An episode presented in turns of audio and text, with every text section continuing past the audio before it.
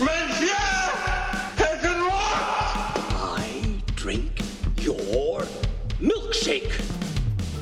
You don't understand. I could have had class. May the force be with you. That's a bingo. Frankly, my dear, I don't give a damn. I have a we're not in Kansas anymore. Sejam bem-vindos ao novo episódio de um podcast que cai. Estamos gravando na sexta-feira, dia 15 de novembro, feira da Proclamação da República, aqui no Brasil. Eu sou Nate Busselli e hoje temos um episódio muito especial para você. Infelizmente, o Thiago Neres não pôde estar com a gente hoje, ele está gravando mais uma vez. Então, tenho aqui meu amigo colega Rayan Ruiz, que participou do episódio de Coringa. Ele está de volta para discutir uma das nossas séries favoritas de todos os tempos, Leftovers. Fala, Rayan. Fala galera. Também com a gente hoje, meu irmão, que foi o primeiro de nós aqui a ver a série, Thiago Pontes. Fala, Ti. Essa série é uma das, das minhas favoritas, junto com Sopranos. A gente tem muita coisa a discutir, então apertem os cintos e vamos lá.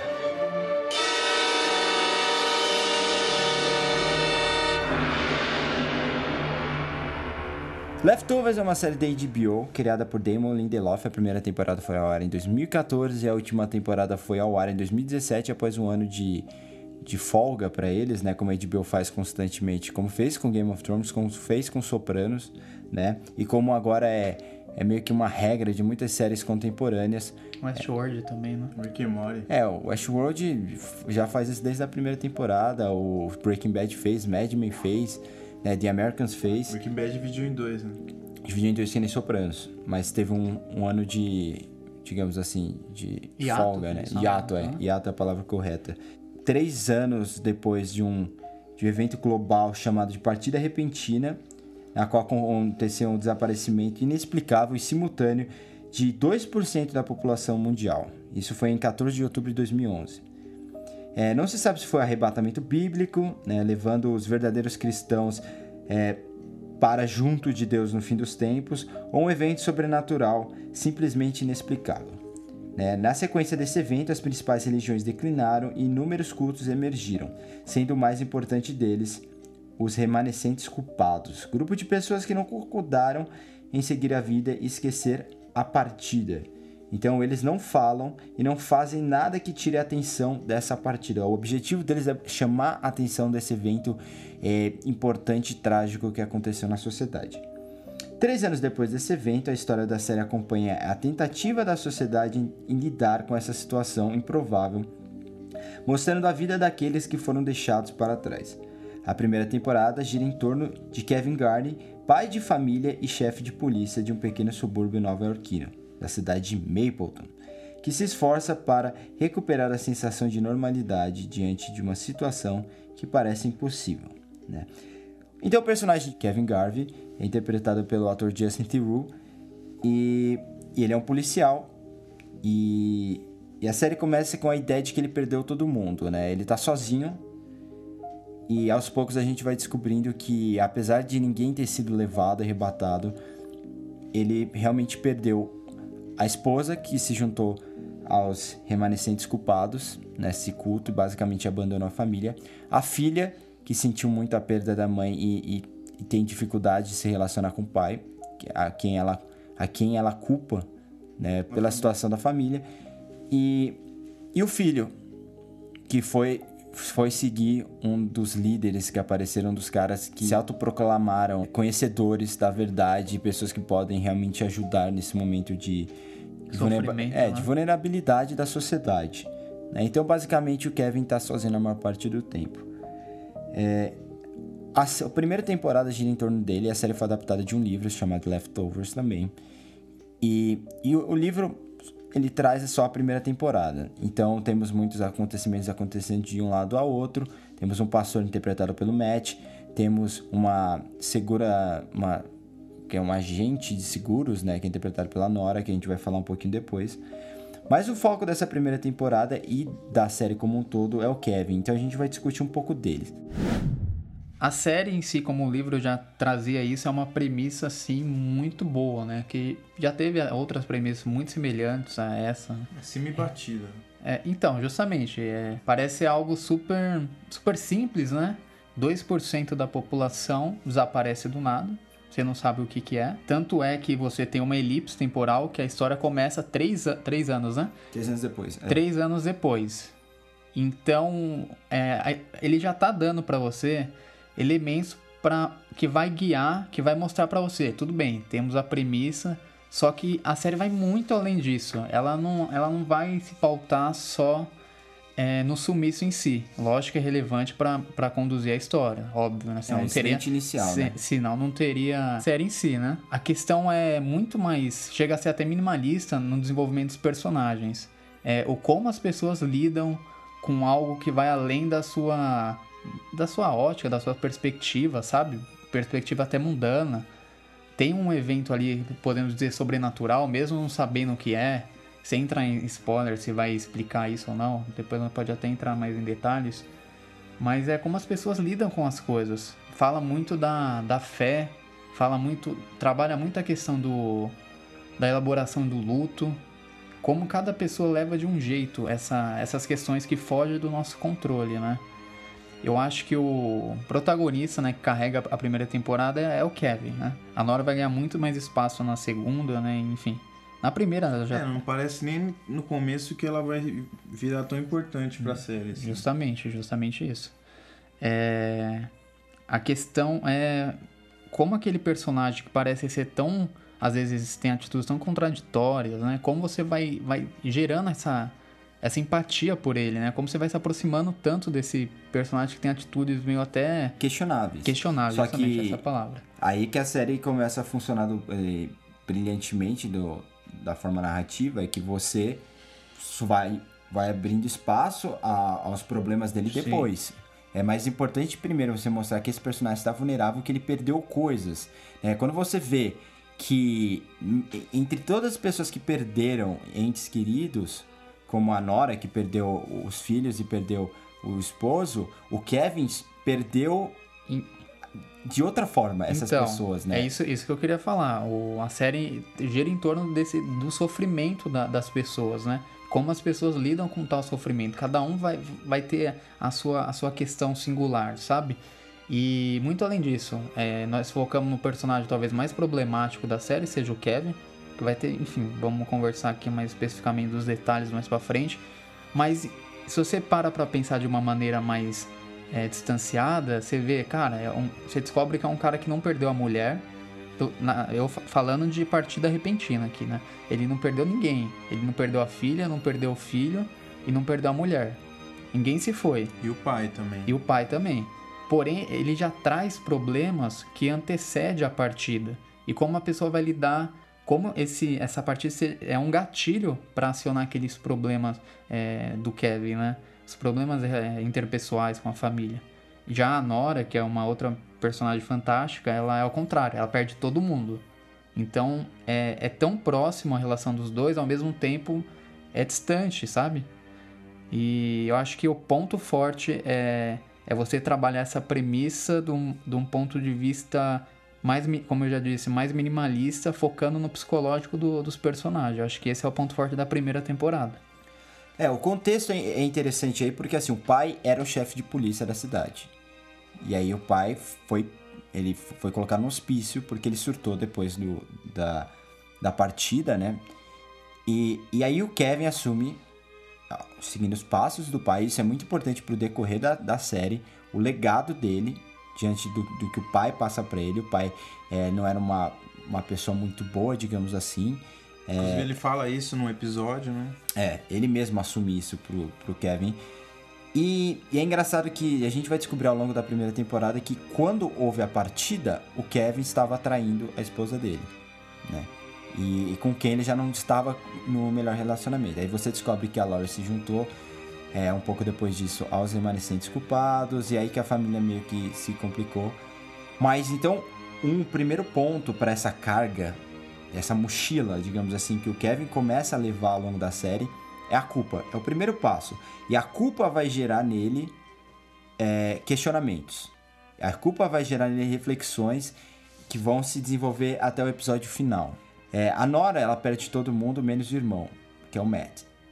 E no começo da, da, da série, o Matt, ele, ele, ele, ele sente indignado É. por fato de que houve o arrebatamento E teoricamente, ele- arrebatamento, ele ficou. Ele, é um Ele- pastor. Ele, na verdade, ele fica entregando panfletos é, falando sobre as pessoas que foram levadas, né?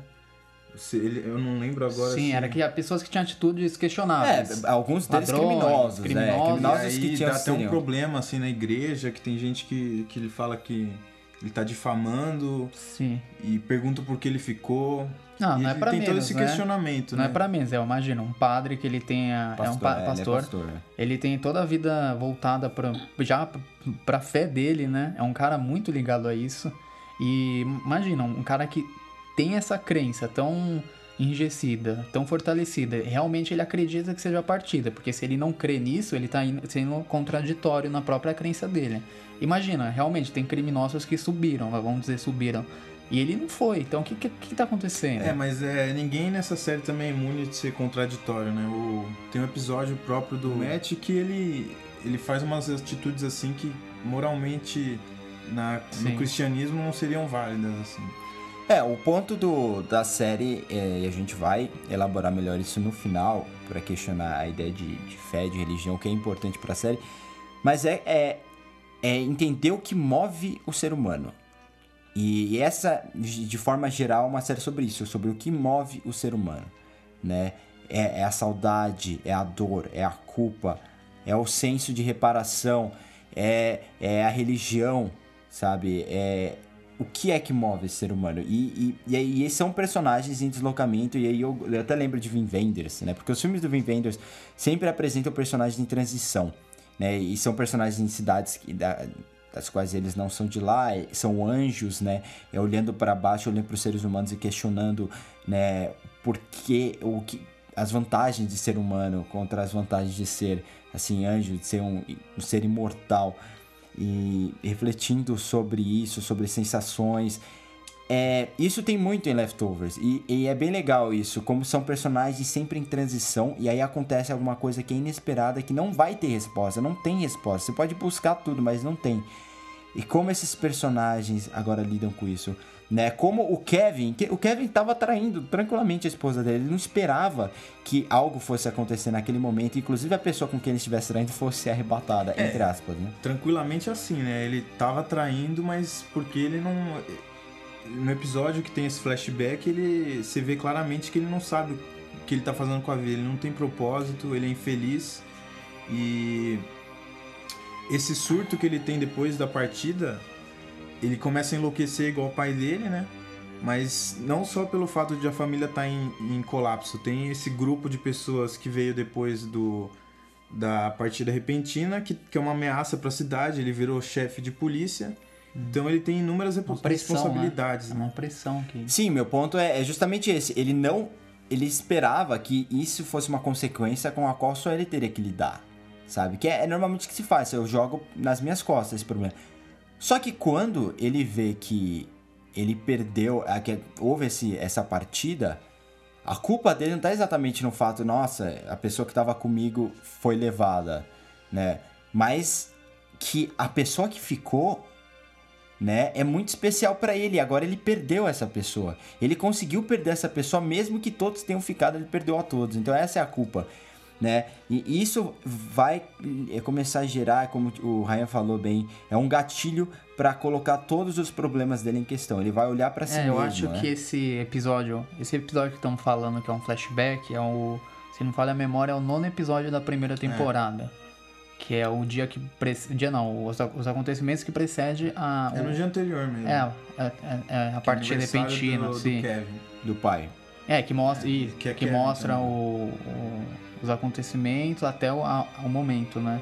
E esse lance da, da culpa mesmo é muito forte, porque realmente até a Nora, que ela tava em tese com a família muito bem estabelecida, o momento exato da partida, ela tava Brava, Ela né? tava brava, tava surtando ali com o, com- o momento, não tava aproveitando o momento ali. Tanto é que na hora que ela vira, tá na cozinha, até lembro bem dessa cena, se não me engano, era um café da manhã. É, o filho tinha derrubado. o Tinha derrubado, enfim, E normal. aí o pai não fez nada, né? É, O pai irritou ela porque ele não foi limpar e ela teve que fazer tudo. E ela tava surtando já. Ela E tinha uma entrevista de emprego. No momento que ela vira, na hora que volta já não tem mais ninguém lá. Os três, né? A filha, o filho e o marido foi, foi levado. É, e o, e o Kevin não é que ele tava traindo no dia, é, é no meio do ato acontece a É, batida é, e, a, é bom. e a- quando a, é, Ele até procura a embaixo. série dos- mostra quando a mulher cai na cama, não tem nada, né? É, ele até procura embaixo dos lençóis, se não me engano, ele É. faz um movimento. Ele puxa Ele não tá entendendo nada, né? Ele É. só tá dentro de um quarto que uma mulher sumiu. Ele não sabe o que aconteceu realmente.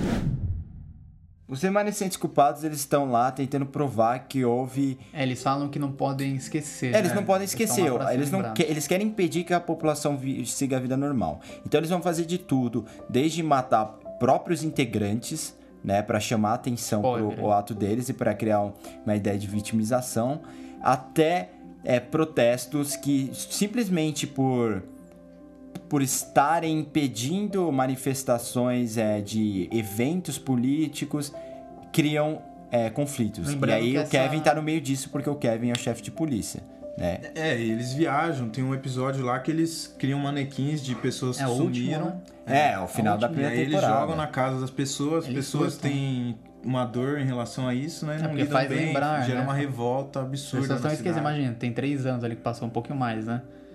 E é, você faz, você cutuca a ferida, né? É, Você não cutuca é a morte, ferida né? e você questiona de Sim. novo o que essa pessoa significava pra você, porque você tá substituindo ela por um manequim. Lembrando né? que essas, essa E não é seita- morte. Morte como. É morte como- traz fechamento. tra- traz fechamento. Quando a pessoa some e ainda não é. Você não tem resposta, é pior ainda, né? É. O, a primeira temporada, por isso que é até fácil, digamos, entre aspas, né, discutir a primeira temporada, porque ela, ela é bem convencional. É, é até engraçado você ver que a primeira temporada não, muita gente não gostou, porque ela tem uma pegada assim meio realista, né? E, e puramente de questionar essa dor dos personagens e o que eles estão fazendo pra se virar. E, e, e ela ainda não tinha é, achado o seu meio que sua voz. E por isso que eu mencionei que ela, ela está presa aos livros, né? Então é muito simples você olhar pra cada personagem e entender o para onde ele tá indo. Só que no final dessa temporada o que acontece? A líder dos remanescentes culpados, a Perry, o Pat, chame como você quiser, interpretada pela Anne Dowd, ela é a líder dos remanescentes culpados e o Kevin tem problemas com ela. Sabe? Por quê? Porque ele, mesmo que às vezes involuntariamente, culpa ela por ter tirado a esposa dele. E no final do dia, quem tirou a esposa de perto dele foi ele. Foram os É, e erros fora dele. isso, ela é antagonista da cidade, né? Porque ela é a líder dos remanescentes que estão gerando todo aquele problema na cidade. Sim. A figura dela é importante até o final da série, por mais que no final da primeira temporada ela se mate. Como uma forma até de provocar o Kevin e de colocar um problema gigante nas mãos dele, né? Por quê? Porque ele sofre com sonambulismo, vamos começar assim. Ele acha que ele tava dormindo e no final ele tava fazendo um, Um monte de sonambulismo besteira. bem questionável, É, né? você não Exato. sabe, na verdade, até mais ou menos no final, se ele é sonâmbulo se ele é louco, assim, se ele tá sonhando. Não fica muito claro. É, dá indícios, né, que isso vai ser mais bem desenvolvido mais pra frente se ele realmente tem algum transtorno ali de psiquiátrico, né, que vão desenvolver essa ambiguidade. Acho que vamos falar melhor na segunda É, temporada. na segunda temporada tem isso, mas é importante saber por quê. Porque quando a Perry se mata, né, teoricamente o Kevin deveria ter, assim, solucionado seus problemas. Porque a líder desse, desse grupo, desse culto que tá se expandindo a níveis nacionais aos poucos, ela morreu. Só que aí o que acontece? O Kevin começa a vê-la em na sua frente, mesmo depois de morta. Começa a Ela começa a conversar com ele, isso no final da primeira temporada. Inclusive, ela prova o ponto dela, né? Que ela nunca queria ser. Não queria que as pessoas esquecessem. Ela, se eu não me engano, ela fala que agora eu vou ficar junto com você, alguma coisa assim.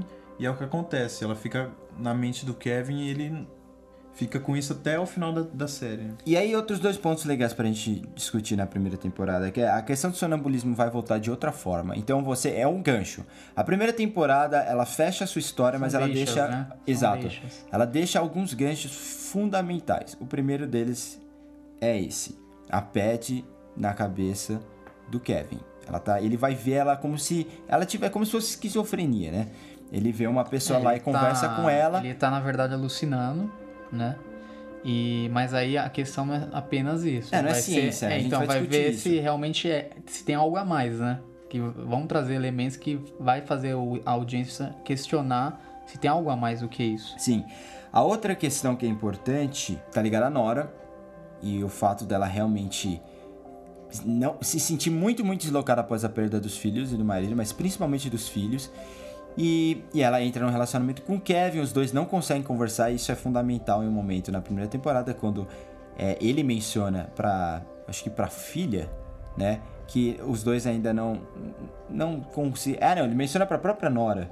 Ele fala assim: bom, a gente evoluiu hoje, mas eles ainda não estão conseguindo ter grandes conversas. Mas eles começam um relacionamento meio que ignorando a parte da comunicação, um relacionamento basicamente físico. Eles gostam do outro, mas isso não é o bastante, a Nora decide ir embora. Até que um bebê aparece na porta da casa do Kevin e a Nora que ia deixar uma carta pro Kevin ver o bebê, pega o bebê e o bebê é o motivo, ela vê o bebê como uma segunda chance pra ela. E aí ela fala, olha o que encontrei. É assim que termina a primeira temporada.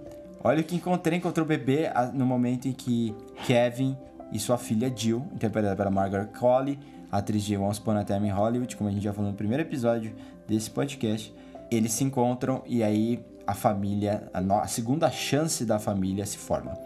É, o dá bebê, que vai ter um recomeço, né? É o que eles querem dar, deixar como gancho para a segunda temporada, né? É, não Esperança, que, né? Não que seja importante, mas o bebê é filho de um pseudo-profeta que surgiu aí, que inclusive o filho do Kevin era seguidor dele, tava fazendo meio que uma entrega, porque esse profeta tem várias filhas, e é, filhos, vários filhos e filhas de várias mulheres, ele tava entregando uma mulher, e a mulher abandonou o bebê, o filho do Kevin pegou e deixou na porta do pai dele. Que achou Exato, que seria sumiu, importante né? pro, pra, pro próprio pai, né?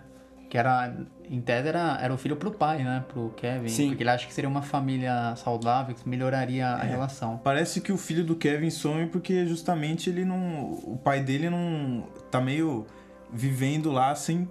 Ele não sabe o que ele. o que, o que fazer.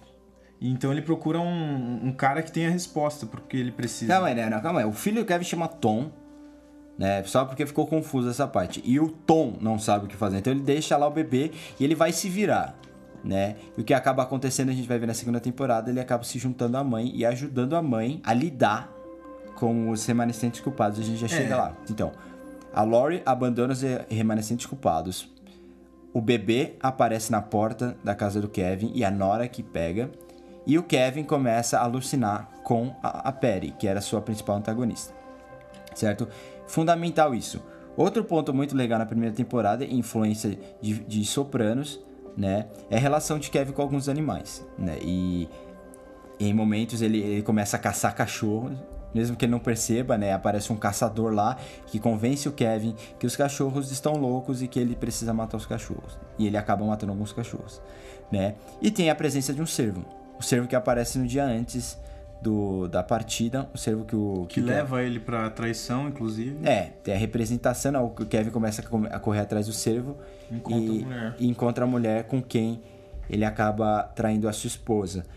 E isso é muito divertido porque isso traz diversas perspectivas sobre o que a, o que a série está tentando dizer. É, a série faz. Você vê pela própria introdução dela que tem muita simbologia, né? Existem mitos, arquétipos que eles usam muito.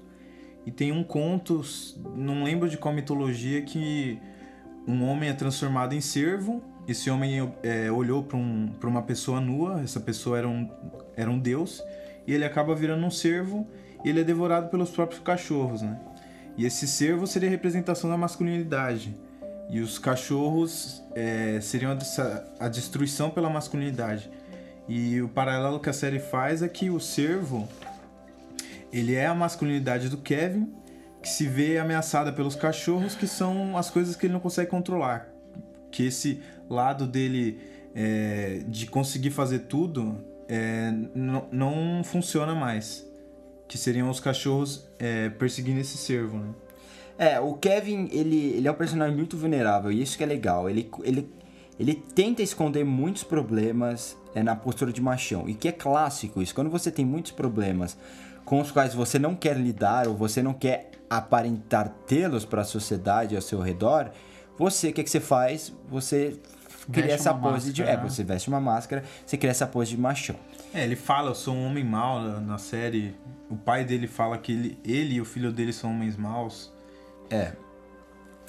E o pai dele é fundamental, porque assim, o pai não. Ele só vai aparecer num momento específico na segunda temporada, mas na primeira ele acaba fugindo né, do, do hospício em que ele estava internado. Ele acredita que ele tem alguma é, importância, ele tem um papel muito relevante no fim dos tempos e a consciência, entre as teorias da conspiração, a gente pode dizer, não sei, e isso vai ter muita relevância na terceira temporada. Mas vamos, vamos agora. Agora sim a gente vai se aprofundar na série. Por quê? Porque é a segunda temporada que começa a construir a ideia de Leftovers como a gente conhece, a ideia dessa série que tá na lista das melhores séries que muito pouca gente viu. E, e como eu falei, independência do livro é fundamental porque aí o Damon Lindelof começa a ter liberdade para trabalhar seus personagens. Kevin Garvin se aposenta do seu cargo de chefe de polícia de Mapleton e agora se muda com sua nova família para o Texas, para uma cidade chamada Miracle. É, com ele está a Nora, né, que descobriu um novo propósito cuidando do bebê, e ela está muito feliz em deixar para trás Mapleton e a tragédia que ela sofreu. É, igualmente ansiosa para deixar a cidade está Jill, que já não tinha muitos amigos sobrando na cidade. Né? Após eles chegarem na, na cidade de Miracle, né, que é, que tem um nome, de, um nome oficial, né, que chama Jordan, é, eles conhecem seus vizinhos, a família Murphy, o John, a Erika, que é interpretada pela Regina King, ganhadora do Oscar, e os seus gêmeos adolescentes, Eve e Michael. Né? É, atraídos para essa cidade especial, esperando por milagres para toda a sua família, o Matt, irmão da Nora, mudou-se também com a esposa Mary né, que ainda sofre consequências do terrível acidente de carro que ela sofreu no dia 14 de outubro. Dia 14 de outubro foi o que mesmo, Rafa? Partida repentina. Exato, foi o dia da Na partida verdade, repentina. se eu não me engano, o Matt se, se muda antes, né? E ele que chama a Nora. Sim, ele, É, ele ele já comenta, tá lá. É, o Matt já tá lá, ele tá até como. Tá cuidando da igreja junto com o filho da família do. Murphy. do Murphys? É, É, é, Murphys. do Michael. É, porque ele é bem religioso e ele tá na mesma igreja, né? Ele tá conhecendo a cidade. É, lá ele acredita que as coisas vão começar a dar certo. É, né, por pra quê? Por quê? Porque ninguém desapareceu dessa cidade. Isso é um ponto fundamental. A única cidade, pelo menos nos Estados Unidos, que a gente sabe, que ninguém partiu. Então, enquanto isso, a esp- a ex-esposa de Kevin, a Lori, é, deixou os remanescentes, como eu mencionei, e se juntou ao filho Tom para achar uma maneira de dar um novo propósito para a vida das pessoas, como ela acredita que Encontrou, né? aconteceu com ela. Exato. Enquanto a Maggie, que é a personagem da Liv Tyler, é fundamental. Ela entra para os remanescentes culpados ainda sem, uma, sem saber o porquê na primeira temporada. Por Ela. influência da a- própria Lauren. Né? Exato, ela vira um. É, ela foi selecionada pela própria Laurie. Foi treinada, Fez um bom assim, trabalho. Laurie. É, a Lori, ela, ela encontra nos remanescentes uma resposta, né? E A Maggie. Não, a Lori mesmo. Na primeira temporada. Ah, na primeira temporada. E sim. na segunda ela tá totalmente brava, porque ela percebe que esse pessoal só ferrou a vida dela. E aí ela quer uma vingança. Não, ela vê que Junto na- com isso, ela quer também afastar as pessoas disso. É, acho que não é nem uma vingança, É, né? na Ela verdade, vê ela- como o mal realmente ela muda constrói. a-? É, mas de certa forma é uma mágoa que ela tem com o grupo. Acho que ela, tem um muda ódio a absurdo. direção do, olhar dela, né? Ela buscava respostas na, na primeira No temporada. lugar errado. Ela ainda meio que procura essas respostas. Ela, ela procura uma maneira também de. O propósito dela é, é ajudar as pessoas, né? Isso daí na É, lembrando que ela é psicóloga, né? É, ela é psicóloga. E, e no dia que ela. A gente descobre isso também depois, ela tava grávida. Seria o terceiro filho dela com o Kevin. E o filho desaparece na partida. Que Essa cena é, no essa é meio do sensacional. ultrassom. No meio do ultrassom. É um filho que eu acho que ela nem queria ter, né? Ela não queria. E era por isso que ela salientar sente isso. culpada também. É toda essa volta à questão da culpa, né, do que o ser humano carrega. Outra coisa que eu queria trazer aqui, quando você fala que eles vão pra cidade, que é a cidade milagrosa, né, a cidade que ninguém desapareceu. Eu não sei nem quantos habitantes são, viu? Eram poucos. Não eram Tá, muitos. mas eu não, né, aqui, a eu não probabilidade tenho de aqui. ninguém sumir é muito baixa. É muito então baixa, realmente mas era uma coisa, cidade interior do Texas. tem alguma né? coisa de, a gente, A gente sabe que, por exemplo, Dallas tem o quê? Tem 3 milhões de habitantes, é a maior cidade do Texas. Então, Jarden deve ter o quê? Uns É, 200 mil a habitantes no probabilidade de máximo? Um bairro acontecer. de São Paulo. É, basicamente. Um bairro grande de São Paulo. É, Tatuapé. É, pode ser, né? É maior. Em questão de tamanho. Taquera. É, pode ser. O... Vale lembrar que ele... Falamos que eles, eles vão, mas eles são basicamente fugindo, né? Eles não estão apenas, eles estão fugindo, porque eles carregam ali... Eles tentam deixar pra trás o passado, só que ele- o passado tá junto com... Tá na bagagem, É. né? Eles vão trazer tudo isso pra essa cidade milagrosa Tanto é, é a- eles vão pra conhecer a cidade, né? Se não falha a memória. Não, eles já tinham comprado uma casa Uma lá. casa- Eles iam morar no, numa casa, se não me engano, acoplada à do cara que o Murphy queima. Ele queima É, basicamente a eu casa sei que dele. dá alguma coisa de errado que a. O John a- Murphy. a- É, o John Murphy, é o Nora investe toda a grana que ela tinha numa outra casa que ela vai num leilão lá e, e você vê o- a vontade de, né, de É, tentar, a casa né? é um lixo, né? É, o que acontece É é assim, essa, tudo nessa cidade, se a cidade se torna um point, todo mundo quer ir pra lá, porque agora é a cidade não só milagrosa, mas é, é onde todo mundo se sente seguro. Lá não vai acontecer Inclusive isso. é a parte da mitologia, assim, que. Da própria série que aprofunda, né? Você vê que aí em volta da cidade das fronteiras tem uma galera esperando. Ah, a própria cidade em si, né? É, ela virou- traz o conceito de. virou Aparecida da- Metaforicamente, ser a, o Jardim do Éden, né? É. O próprio na- o nome original da, da cidade é é Jardim, né? Tem muitos. é, pessoas querendo se aproveitar disso, né? O John Murphy, que é o pai da- dessa família nova que a gente conhece, ele simplesmente odeia isso. É, ele tem. Ele não liga com. É, pra maneira como as, pes- as pessoas tratam isso como algo sobrenatural. Ele não gosta disso. É o Trabalho John. dele, né? É uma pessoa prática. Isso é importante. Ele é um bombeiro. Então tem a figura de ser bombeiro. Ele é o cara que apaga o fogo. E põe fogo também. Exato. Ele é o cara que causa e resolve os problemas, não é Deus. Então ele tem essa sensação de que ele tem o poder nas Ele- mãos dele. ele Ele, acha o con- ele acha que tem o controle É, de justamente, tudo, né? ele quer deixar as coisas em ordem, né? Quando aparece um cara lá que é, acha que ele consegue entender as coisas. É, ele lê, né? É, ele acha, ele lê a mão, né? Ele lê a mão Futuros. e ele consegue falar o que. Porque assim, o John aparece lá em ver se contato, aquilo é né? real ou não. Né? E aí ele lê a mão, o, o cara que, com quem. Um amigo dele, né? É um amigo dele. Ele inclusive ajuda ele se- a se mudar pra lá. E esse amigo, ele tem a casa ateada a fogo pelo John, que é um bombeiro, ironia aí. Porque o John acha que ele mentiu pra ele quando ele leu a mão do John, né? E, e ele acha que ele é um charlatão. Então o John vai lá, bota fogo na casa e expulsa o cara de lá. Essa obsessão por poder também é mostrada que tem um grilo na casa dos Murphys, que o John não consegue simplesmente deixar o grilo quieto. Ele quer, quer porque quer achar o grilo e matar, porque o som tá incomodando ele e ele não tem controle sobre a situação. Sim, isso é legal. É, por que a gente tá falando tudo isso? Porque no, no primeiro episódio, que é quase um piloto, gente, é isso que faz é, a, segunda, a segunda temporada de, de Leftovers pra mim é, é a- possivelmente a temporada perfeita de uma série que eu vi. Ela, ela tá assim no meu no meu ranking de temporadas favoritas, junto com a primeira temporada de Twin Peaks, a quarta temporada de Mad Men, a quinta temporada de Sopranos, sabe, a quinta temporada de Breaking Bad. São, são temporadas A oitava de Game perfeitas. of Thrones. Ah, tá, beleza. Aham.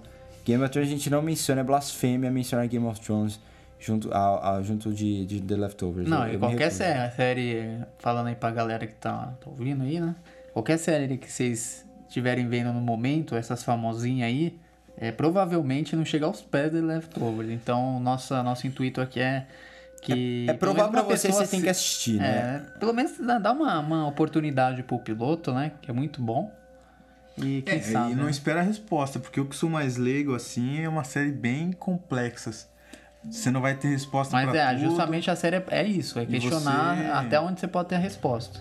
E a cada vez que você assiste, você obtém uma resposta nova do, do que tá acontecendo. É, a série ela vai te instigar, né? E, e o objetivo, como a gente falou no começo, o objetivo não é trazer respostas sobre o que aconteceu. O objetivo é, é cutucar os personagens e entender o que move eles. É, ela- a série não traz respostas, enfim, mas a, a série em si é a busca das pessoas pela resposta, né? A Ela é busca fechada. constante, incessante pela, pelo ser humano em querer Mas de uma forma, isso, isso é radicalizado, porque a gente já faz isso. Isso é não, colocado então, mas é justamente. É, É como. É, E ela extremo. brinca com isso. algo né? muito verossímil, né? Porque é como as pessoas lidam com as coisas. Lógico que é um acontecimento a, a, a nível colossal de 2% da população ter sumido. Mas às vezes tem coisas pequenas que acontecem e as pessoas estão lá. É, esse, essa questão da seita não é coisa, uma coisa muito louca. É coisa que, sentido, aconte, que é acontece. totalmente coerente. Tem coisas que acontecem. O pessoal faz tudo porque é, por- pela religião delas, enfim, né? É, mas o que acontece na segunda temporada? A filha, a filha do John Murphy com o com a É, com a porque- Erika, que é a personagem da Regina King, ela vai lá ela vai na praia à noite, vai com as suas amigas lá no, no lago, né? Não é nem Praia, praia. né? é- Vai nadar. Interior. Vai nadar no, no- É rio? É no Um rio, rio, né? um laguinho, lago, é. E o Kevin, perturbado pelas suas visões da, da Perry. É, vale lembrar que a série começa, você não vê Kevin, você não vê Nora, você não vê ninguém, só vê a família dos Murphys. Sim. E o Kevin só vai aparecer nesse momento final. Se eu for pegar um acontecimento dessa segunda temporada, é o desaparecimento da filha ali, né? Que ela, ela some. E aí começa, as pessoas começam a lidar, é tentar entender o que aconteceu. É, ela some e quem acorda lá no lugar que ela some? O Kevin. Sim. E ele acorda com um tijolão É, assim, e você não sabe, enrolado até no então pé. você não sabe o que aconteceu. É, com peixes mortos, porque houve meio que sumiu toda a água do rio. É, E isso, isso é Kevin, muito é. bom. E não explica, né? É. É, a água do Fora rio isso- sumiu e, é- e a temporada então começa a brincar com o Fantástico. Aí sim ela começa a lidar com o Fantástico. A primeira temporada é, é muito de insinuação. E, né, e questionamento do que pode ter acontecido. É, a segunda começa deixas, a lidar né? A primeira com, vai só soltando com a ali, ideia só de, vai- do sobrenatural mesmo. É, Aí, por exemplo, a personagem da Nora que tá fugindo é, do que aconteceu em, na cidade, que aconteceu toda a tragédia na vida dela, vai pra uma cidade que nunca teve nada. Quando ela chega lá, tem um sumiço de pessoas, então ela não sabe se teve outra partida repentina ou se ela é amaldiçoada. Inclusive, isso afeta muito ela durante a temporada. né? É, ela acha que ela pode ser culpada. E, inclusive, cientistas são enviados pra lá, porque nos dois casos do, dos supostos, é, das duas supostas partidas, a- aconteceram próximas a Nora, com, num raio de não sei quantas milhas de distância, né? Então eles começam a estudar isso. E ela se sente muito incomodada. Mas assim, o que é muito bom nessa temporada é a relação do John, lidando com a ideia de que é, de- dele ser um homem prático e de que a, a fé, o sobrenatural, ameaça ele. ele. Ele se sente ameaçado por isso. Por isso que ele, ele bota fogo na casa das pessoas, ele mata as pessoas, sabe? É, ele tenta esconder isso, né, também. Ele tenta colocar, como você disse, ser prático, pragmático, mas é, ele quer deixar as coisas em ordem, né? Ele quer ser o cara da, o pai da família perfeita. Porém, Ele é o todo mundo- xerifão da cidade, né, de certa é, forma. Você começa a ver que, calma aí, essa família não é tão perfeita assim, né? Tem os seus problemas também. É, Sim. A família também tava é, na beira de um colapso. Você vê que a, a esposa queria deixar ele. A filha, como você vai perceber pelo resto da temporada, ela meio que ela abandona os- a família. Não foi um- uma partida, ela sumiu porque ela quis. Então a família tinha muitos problemas ali que você não vê no primeiro episódio. A relevância de Miracle, primeiro, como a cidade da salvação. Thiago mencionou que ela tem um- uma. A mitologia da série desenvolve a partir disso. E aí isso vai instigar Nora. E isso vai instigar o Kevin, que ambos estão lidando com problemas mais profundos, né? A Nora, inclusive, tentando criar uma criança que não é dela. Então ela vê isso como uma segunda chance e, e o acontecimento, a suposta partida, como algo que vai tirar essa chance dela. É, o primeiro episódio é o Exis Mundi, o nome do episódio. O Exis Mundi seria a conexão entre céu e terra, né? E no caso, como é a cidade que não teve nenhum, um, nenhuma, um sumiço, seria o ponto nessa terra que perdeu 2% da população que tem esse contato entre terra e, e, e céus. Mas além disso, a série começa a cutucar agora a gente, o espectador, e questionar o que a gente acredita. Porque na primeira temporada, como eu falei, é tudo muito linear, muito concreto, muito baseado no, no- texto. A gente já discutiu aqui várias vezes no podcast a relação da, da linguagem cinematográfica com a obra, é, a obra literal, né? E como é difícil você criar algo com- que atinja seu potencial cinematográfico dentro de uma adaptação é, muito, muito é, literal de um livro. E esse é o problema da primeira temporada. Então, quando a segunda se libera disso, a gente vê essa conexão entre espectador e, e o narrador. O narrador, no caso, o autor, o Lindelof, que começa a questionar pra gente: você acredita que essa cidade realmente tem. é- Ela é abençoada? Ela é milagrosa? E isso acontece quando o Matt e a sua esposa Mary, né, em busca de, de tratamento, de formas assim de melhorar a situação dela, descobrem que ela tá grávida, né? E ele e ele antes alega que ela acordou, ela acordou numa noite e foi quando os dois tiveram sexo. Só que ninguém acredita nisso. Ninguém Porque acredita a série nisso. não mostra, né? Exato, a só- série não mostra só isso. fala, só. E quando descobrem que ela tá grávida, o que, o que as pessoas começam a alegar é que ele, ele estuprou ela. É. Abusou, né? Exato. Inclusive o John descobre isso e ele não acredita no Matt. Ele, lógico, ele é um cara cético, ele, ele acha que o Matt tá mentindo e ele deixa o Matt fora da cidade. O que é absurdo pra ele, porque é a cidade, segundo o John, que é uma contradição. Segundo o John, segundo o Matt, que é uma contradição gigante. Porque o Matt é um cara que acredita em Deus, não devia acreditar no poder de uma cidade, né? E ele acredita que é a cidade que fez isso acontecer. E ao longo da, da temporada, no É, ele final. acredita que você é Ó, abençoado. ó Jerusalém aí, ó. No segundo episódio, o Kevin se levanta do lago, que não tem mais água, e ele se aproxima do carro.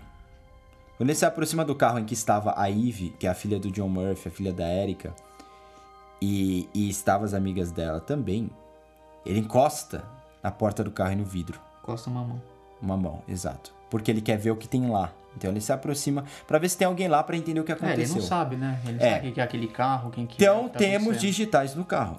E, é, e ele já teve contato com o John Murphy num, num churrasco que eles têm no primeiro episódio. Ele vê que o cara não é meio. não bate bem. É, o John cara, fica- ele é meio Ele já, é- ele já dá uma intimidada no, É, no Kevin. ele é intimidador. Ele faz questão de mostrar para as pessoas que ele é para que as pessoas sintam medo e não, não vão criar problema, sabe? Ainda mais gente nova chegando na cidade. Vizinho, né? Vizinho. Então, o Kevin percebe gente se aproximando, ele se esconde. Mas a gente, espectador, sabe que tem as digitais no carro do Kevin que uma hora vai chegar. Uma hora vai aparecer isso. Uma hora né? vai chegar. Isso é o ticking clock, é uma técnica de roteiro muito famosa. Né? Você estabelece um maior, deadline. É, você estabelece um deadline, o espectador sabe desse deadline de uma forma irônica, é porque alguns dos personagens não sabem. E então isso te mantém ligado na série porque você sabe que alguma hora vai ter o payoff, né? Vai ter resolução. Que por sinal é algo que aquele lixo daquela oitava temporada de Game of Thrones não fez.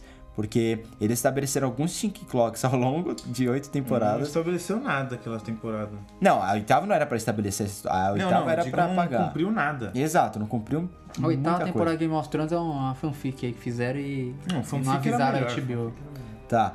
E então essa é- dá o tom e a liberdade para a temporada, porque a partir disso a liber- a- os, os criadores, os roteiristas, eles podem meio que fazer o que quiser, porque o espectador já tá instigado para saber o que, que vai acontecer com o herói deles. E o herói é o Kevin, né? E, então você já tem a ameaça estabelecida, que é o John Murphy.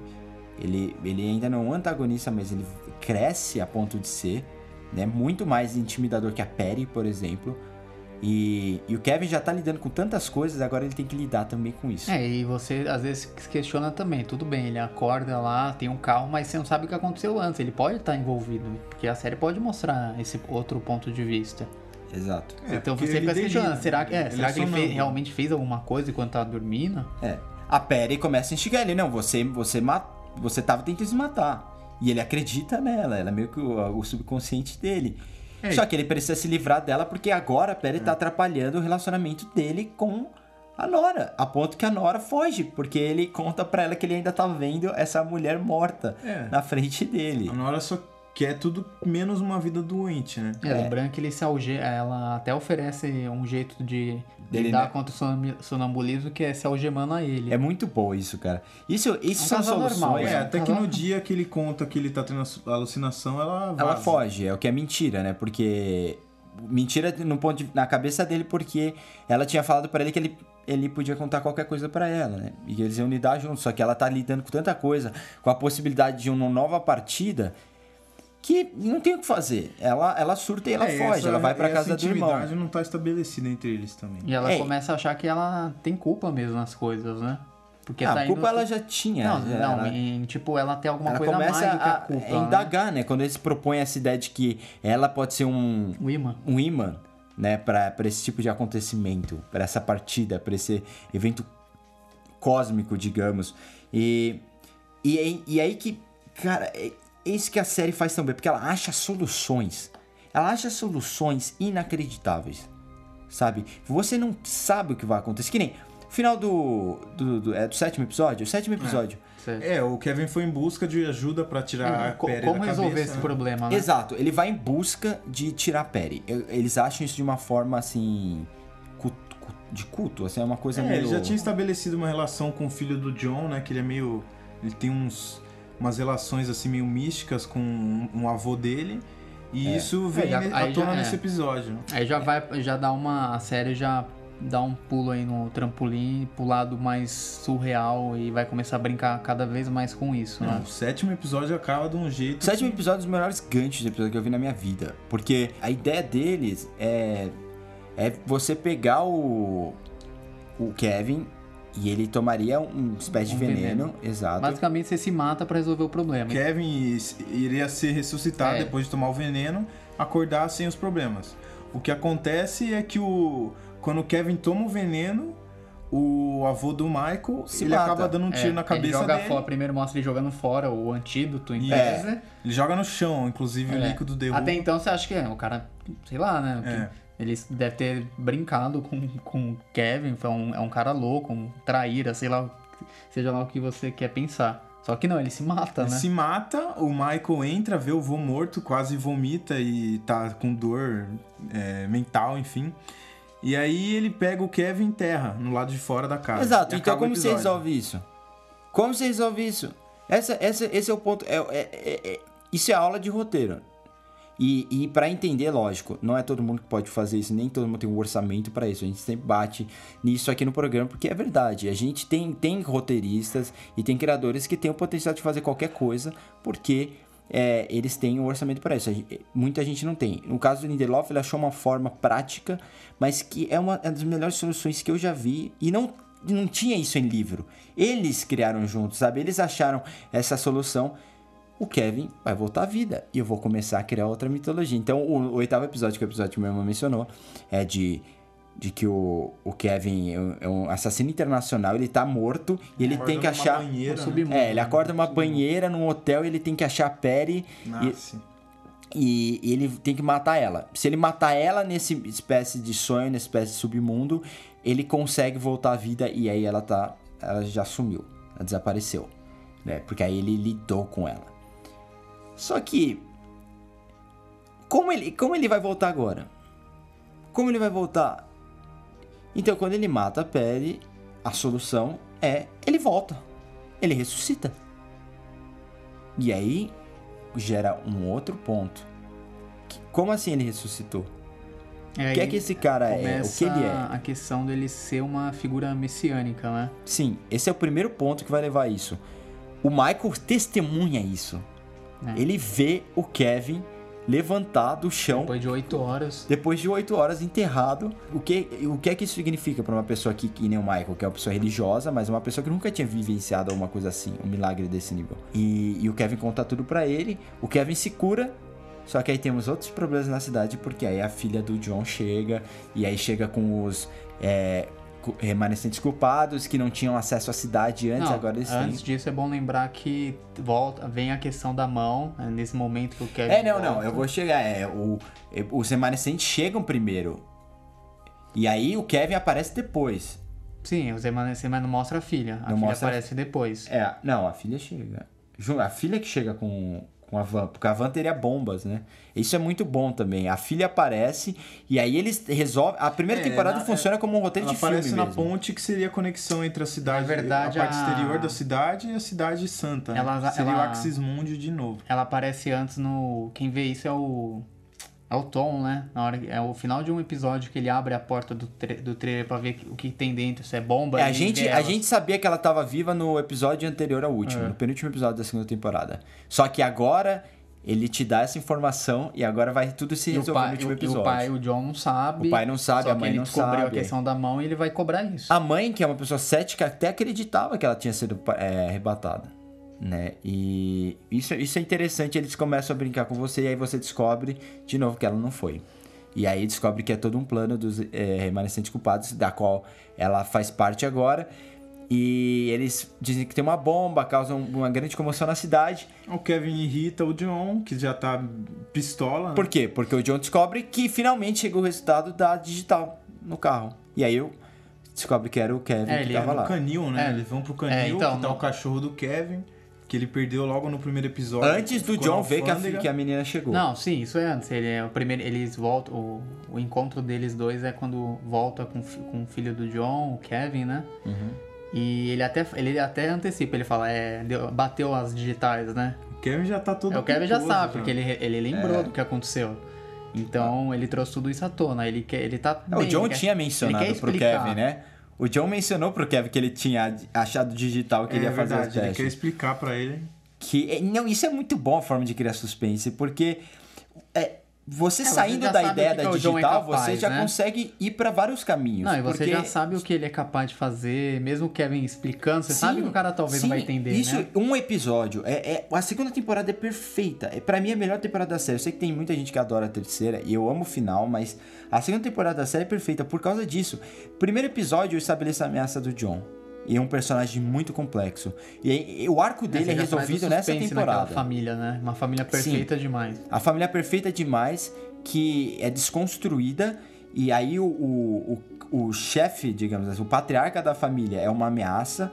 A mãe, ela tá no meio, tá em cima do muro, não sabe se acredita no surreal, mas aí é, apoia o marido nessa, nessa cruzada dele para desmascarar, assim, os, os charlatões, que às vezes não são charlatões, são pessoas místicas, são pessoas realmente que têm dons, digamos e impede o Matt de voltar para a cidade. Você vê é, tudo isso se construir diante dos seus olhos e o último episódio desconstrói tudo.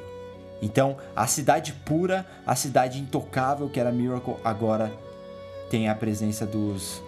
Inclusive, logo antes disso, você já vê que a cidade é problemática. Na, na fronteira dela tem um grupo de pessoas que fica lá em volta com umas bizarrices assim que... É, tentando que caiu. entrar, né? É, pessoas estão tentando entrar porque acreditam que essa é a terra prometida, né? É uma. Como você mencionou, é, é uma. Conexão entre o céu e a terra. Não, e é Jerusalém. Eles criam essa Jerusalém nova, né? E no último episódio, na última, penúltima cena, assim, cinco minutos finais, a cidade tá um caos absurdo, tá pegando fogo, Aí, é invadiram, música né? eletrônica. Porque foi invadida. Isso. É, e, e- e é, é, cara, é, é muito bom. A gente, a gente pode discutir isso que for, né? Mas não, não dá pra, pra Só colocar em palavras fazer- a experiência é. de ver essa série. Porque que tudo funciona mesmo, muito né? bem. As Funciona atuações bem. estão incríveis.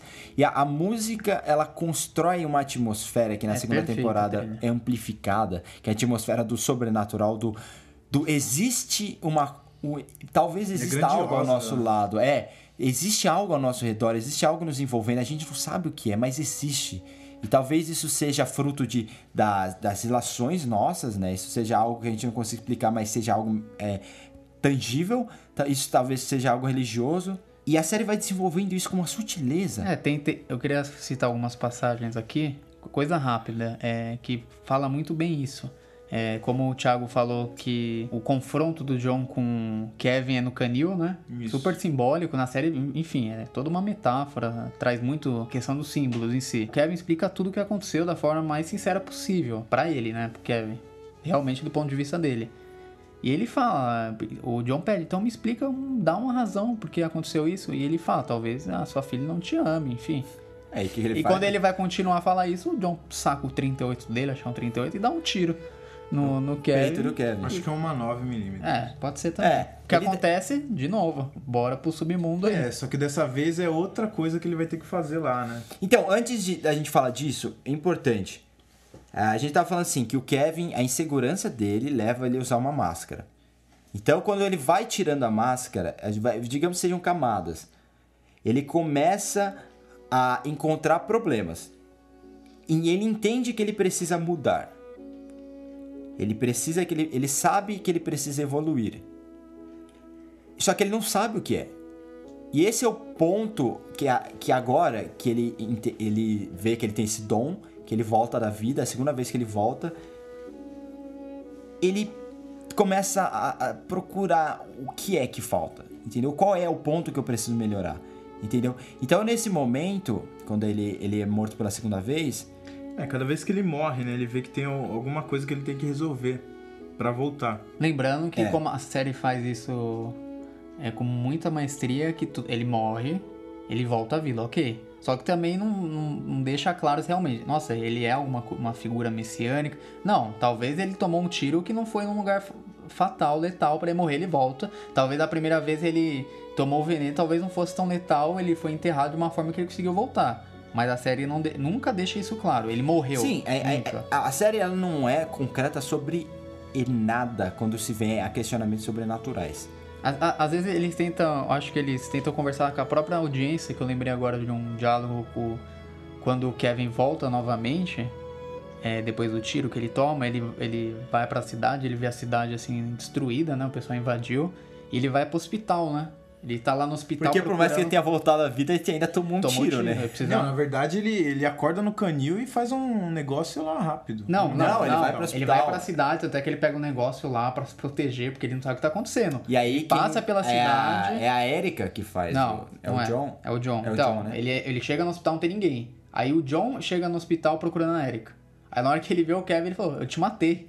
Aí o Kevin falou, não. É, e é o cara que era o sete caço. Aí, o- aí ele já, aí ele já, aí já tinha toda a noção de que a filha dele tá no remanescer. Então, putz, eu te- matei o cara, né? ainda bem que não morreu, né? Ele tá, tá Só vivo. que Aí ele agora- vai ajudar o Kevin. Só que aí ele se abre pra isso. É, é a conclusão do arco do John. Isso é interessante. Ele O John fecha. vai continuar pra Ele vai- terceira é. temporada, mas é esse É, a vira outro do arco personagem. dele. Na É, é. terceira- Até coloca o óculos lá, vira outra pessoa. Exato, é basicamente Só que é isso. legal que nesse diálogo que o John, tipo, ele meio que não fala nada, te deu desculpa por ter É, dado um mas você vê que tiro. a cara dele, é, ele tá assustado. Tá assustado, não, pô, lógico, cara, tomou um tiro. Aí depois de tá limpando, fazendo curativo, ele vira pro, pro Kevin, quase chorando, e fala: Eu não tô entendendo o que tá acontecendo. Aí o Kevin vira e fala: "T- Eu também não. E é isso mesmo, sabe? Às vezes é muito confuso e nem os, nem os personagens entendem o que tá acontecendo. E isso, aqui agora eu que tô inventando isso, mas é isso é legal porque isso é uma, é uma lição para todos nós às vezes do de como lidar com com essas obras, com Você alguns morre. filmes que a gente não entende. Porque assim, o muitas vezes a gente vai assistir um filme e a gente busca racionalizar tudo tudo que acontece. Ah, pro- procura significar. A, a, a, o ser humano cada procura momento, exato, significado. é. É. normal. E às vezes a gente só tem que apreciar e aos poucos o significado vem. E Então- cada um, às vezes, tem o seu Mas significado. não, isso, né? isso, é, isso é fato, porque é, é nada a, a nossa delimitado. cultura, a forma como a gente foi criado, a forma como a gente vê o mundo é diferente. Então, por exemplo, é isso que é, me fascina tanto um filme que nem 2001 Odisseia no Espaço. Eu, o Kubrick fez um filme por um motivo, mas uma vez que ele foi feito, e as pessoas vão achar os motivos pra gostar ou não gostar É, do você filme, pra pode- entender o filme. Você pode discutir entendeu? com uma pessoa essa série, a pessoa pode acreditar que tudo aconteceu, realmente o Kevin ele é um cara prometido que volta, que e- e acredita tudo nessa realidade paralela, enfim. Ou você pode falar, não, o cara ele é doente, ele é esquizofrênico, as É, pessoas então, são doentes Não só lá. sobre a trama, mas o, o próprio interpre- a interpretação sobre os personagens assim é muito ampla. Sim. Sim, porque ela parte do princípio que o ser humano é, é- tem falhas. É complexo, né? E é complexo, mas É tem singular, falhas. essa, acho que essa é a palavra pra definir.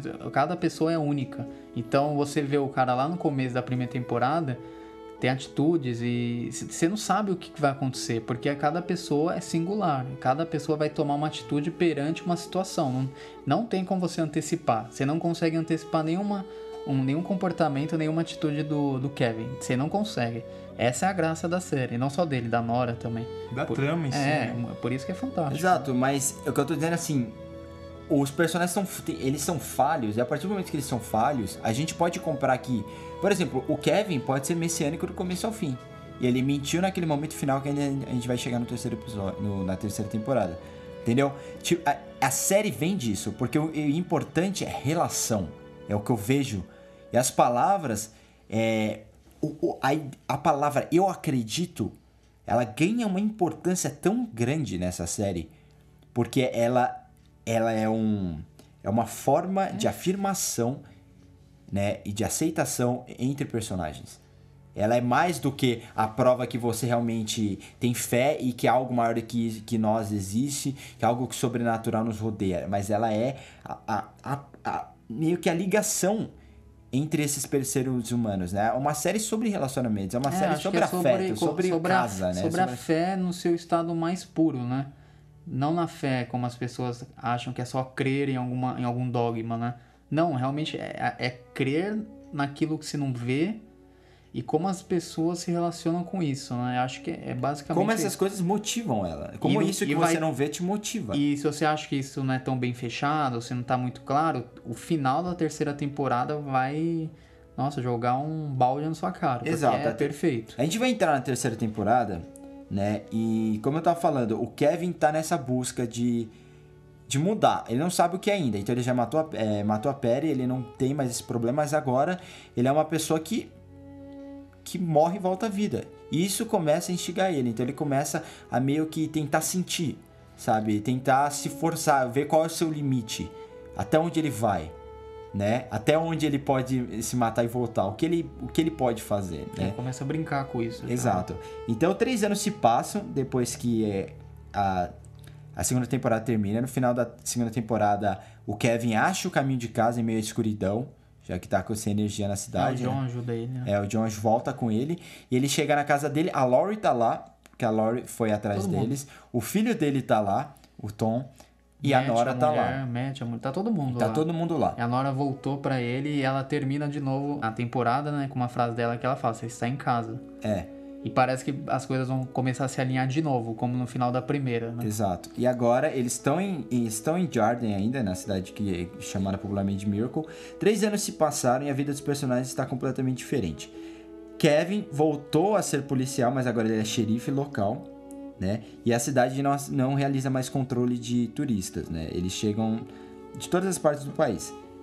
Só que o mistério da- do desaparecimento de 2% da população ainda continua e o Matt acredita que o, que o Kevin ele é chave para desvendar tudo o que aconteceu. Por quê? Porque o Michael conta pro Matt que ele viu o Kevin ressuscitar. O John conta pro Matt, que é pastor, né, que o Kevin ressuscitou quando ele deu um tiro nele. Aí o, John vai, o, o Matt vai lá e faz o quê? Começa a escrever um livro do, do Kevin. Exato. Sabe o que a é? nova versão da Bíblia. Exato. É, a série começa, essa, ter- essa terceira temporada, assim como a segunda começou na pré, com personagens pré-históricos, a terceira ela começa com uma vila. É um grupo de pessoas que vieram da Inglaterra, né, no começo da. quando os Estados Unidos estavam se formando ainda como um Na país. verdade, não tem como saber, né? É, pela vestimenta, provavelmente é isso. Então, eles são fundamentalistas, eles acreditam que existe um cálculo e você vai saber qual dia que Cristo volta para arrebatá-los. Então, é, eles fazem esses cálculos, aí todas as pessoas colocam né, vestimentas específicas, sobem no, no telhado da casa e esperam o arrebatamento à noite. Não acontece. Isso se repete várias vezes, até o momento em que algumas pessoas perdem a fé e vão se afastando e começam a deixar de fazer isso, enquanto os religiosos continuam fazendo novos cálculos, né? E, e aí chega um momento em que uma- a família específica desse começo da série, ela se vê eh, separada. Só ela, O só. pai, é, o pai leva as duas filhas e ele, digamos, abandona a fé e só a mulher, a esposa dele, né, continua esperando o arrebatamento, continua firme e ela acaba se frustrando muito. É assim que começa a terceira temporada. É, e tem toda a simbologia, tem partes de pombas, e fora isso, toda essa espera aí sobre algo acontecer é, vai bater com a série porque vai fazer sete anos da que teve o desaparecimento. Tem toda a simbologia, né? Do número bíblica 7, número inclusive. é. e tal. E, e- e isso é fundamental para quem? Pro pai do Kevin. O Kevin é, Sir, né? Que agora volta a aparecer na série. Ele fez uma ponta, digamos, na segunda temporada. E agora ele tá na Austrália. Porque ele tem que impedir o dilúvio. O É, dilúvio. ele tá ali porque ele quer entrar em contato com um homem que conhece uma música. E se ele conhecer a letra dessa música e cantar, ele vai se parar um. É, ele tem que cantar em vários Qual pontos da Austrália. Eu não lembro. É, de- É um nome personagem bem aborígene, bizarro, né? Da, ali na Austrália. Uma região é, norte, bem deserta da Austrália. assim. Ele quase morre de fome nessa quest dele. É. E, e- e, além disso, é legal que oferecem pra Nora a possibilidade de encontrar os filhos dela. Isso, isso é muito interessante. Ir pro outro mundo, né? Exato. Um paralelo. O que acontece no começo da terceira temporada? A Nora tem que devolver o bebê. Porque a, a menina, como a gente mencionou na primeira temporada, ela volta pra buscar o bebê. Agora ela já, digamos, está mais madura e quer o filho de volta. E, e a Nora, ela, ela meio que se vê deslocada de novo, sem motivação. O relacionamento com o Kevin não tá indo tão bem. Ela encontra o Kevin com um saco na cabeça. É, ele vai bem, mas é só superficialmente, né? Eles Ah, não têm é. diálogo, eles não têm. Ela inclusive fala que ele não precisa. Ela não precisa saber o que tá acontecendo. Que ela simplesmente vai aceitar que ele tá colocando um saco na Ah, isso cabeça. é a terceira? É É a terceira. É, quando ela, ela vê no primeiro episódio. Ah, é porque ele tem barba, né? Eu lembro da barba. né? É. E, e é, é muito bom, porque aí ela recebe essa. essa... É, quando você acha que as coisas estão normais, assim, né? É, e ela descobre sobre a Bíblia do, do Kevin também. Ah, é, pode crer. Inclusive o nome do livro do primeiro episódio é Book of Kevin. Exato. O próprio Kevin fica putão, né? Com a. É, no começo, aquilo, né? Ele, foi- ele meio que se sente indi- é, lisonjeado depois. Não, é, no começo ele fala, meu Deus do céu, o que tá É, acontecendo? inclusive uma conversa de- que ele tem com a Ele é Lori, batizado, né? Que é muito engraçado. É uma forma de humor, assim Conversa mesmo. que ele tem com a Lori, ele fala que ele se sente muito mais vivo quando ele tá morto, né? Sim. Tanto é que Por isso parece que ele, que ele se... quer voltar, né? Exato, por isso que ele fica testando seus Porque limites. tem uma, tem uma próxima vez que ele vai pra lá que até questionam ele lá embaixo. Lá embaixo, né? É, você- Achando que eles estão lá embaixo. Que é, por que você tá vindo tanto aqui, né? É, caramba, é muito bom. E aí, quando a, a Nora recebe uma proposta de encontrar os filhos, né? Eles, ela faria uma entrevista. Parece que ela tem que ir pra Austrália. E na Austrália eles têm um processo na qual ela vai ela vai responder algumas perguntas e se for autorizada ela vai ser enviada para o mundo digamos assim o mundo Paralelo, espelho né? é o mundo paralelo Terra 2. em que 98% da população desapareceu, né? Só 2% ficou. É um, é, um, é um local muito, muito mais complexo, muito mais é, desesperador, assim. E, e aí ela, ela decide ir pra lá, ela paga a grana que tem que pagar. Não, primeiro ela tenta certeza, né? desmascarar, né? É, Ela na verdade ela, contra, né? o, o propósito de vida entre aspas dela é meio que desmascarar essas pessoas que Sim. tentam trabalhar em cima É porque ela se recusa a acreditar que existe É, ela uma vai forma, lá né? pra isso, ela acaba descobrindo esses- essas duas cientistas, né, que supostamente fizeram essa máquina por uma história de um cara. E aí ela vai lá pra ver que o negócio não funciona, ela é reprovada no teste que ela tenta fazer pra pra ver se ela tá apta a entrar na máquina. E ela consegue convencer o pessoal a deixar ela é, entrar nessa máquina e ver o outro lado. É, porque quando não aceitam o dinheiro dela, ela vê que não são charlatões, né? Que não estão só é, é, preocupados com em receber a grana e dane-se o que É, mas até aí também não garante nada Não, a série não real, garante, né? é. Não, eu tô Porque dizendo do ponto de vista da estratégia Nora. deles mesmo pra, pra forçar ela aí, né? Exato. É, do, do ponto de vista da Nora, é, faz sentido que ela se, se instigue quando ela acha, jura que eles são charlatões e eles negam o dinheiro dela. Opa, tem coisa aí. Então eles realmente acreditam no que estão fazendo. E aí o Kevin não sabe de nada disso. Né? E aí quando tem a separação dos dois, os dois brigam No feio. hotel, né? No hotel, é. Ela- ele queima a bíblia dele. Inclusive ela faz o teste depois que ela já tá separada do É, é, eles já se separaram. Ela É um inclusive motivo, né? É um encontra a Laurie, encontra o Matt depois. E E inclusive o Kevin, ele tá delirando de novo. Sim. Ele vê a, a filha do, Mur do John Murphy, né? Que no começo da Alucinando, temporada né? ela morreu. Ela teria morrido num bombardeamento, né? Que destruiu todos os remanescentes, né? culpados, é, exato. E ele acaba vendo ela na Austrália. E, é por isso que ele vai junto. né? Ele acaba. Na verdade, não, ele vai junto com a, com a Nora e quando ele tá na Austrália, ele vê e a menina vai atrás dela. E aí que, o, que ele encontra o pai dele. E aí que a série vai para um outro lado. E aí o pai dele acha que ele. Que na verdade ele é o escolhido e não o Kevin, enquanto os outros acham que o Kevin é o escolhido. E aí ao longo da temporada, as pessoas elas começam a abandonar tudo isso. Então, a maior parte deles, com exceção do Michael, mas até o Matt começa a abandonar a, A fé. a fé dele. É, lembrando que tem um episódio que é voltado pro Matt, que é só, é só, é só disso, né? Basicamente é, é o questionamento da sua própria fé. É, o episódio. É o silêncio, é né? o paganismo no, no forma de um navio lá. É.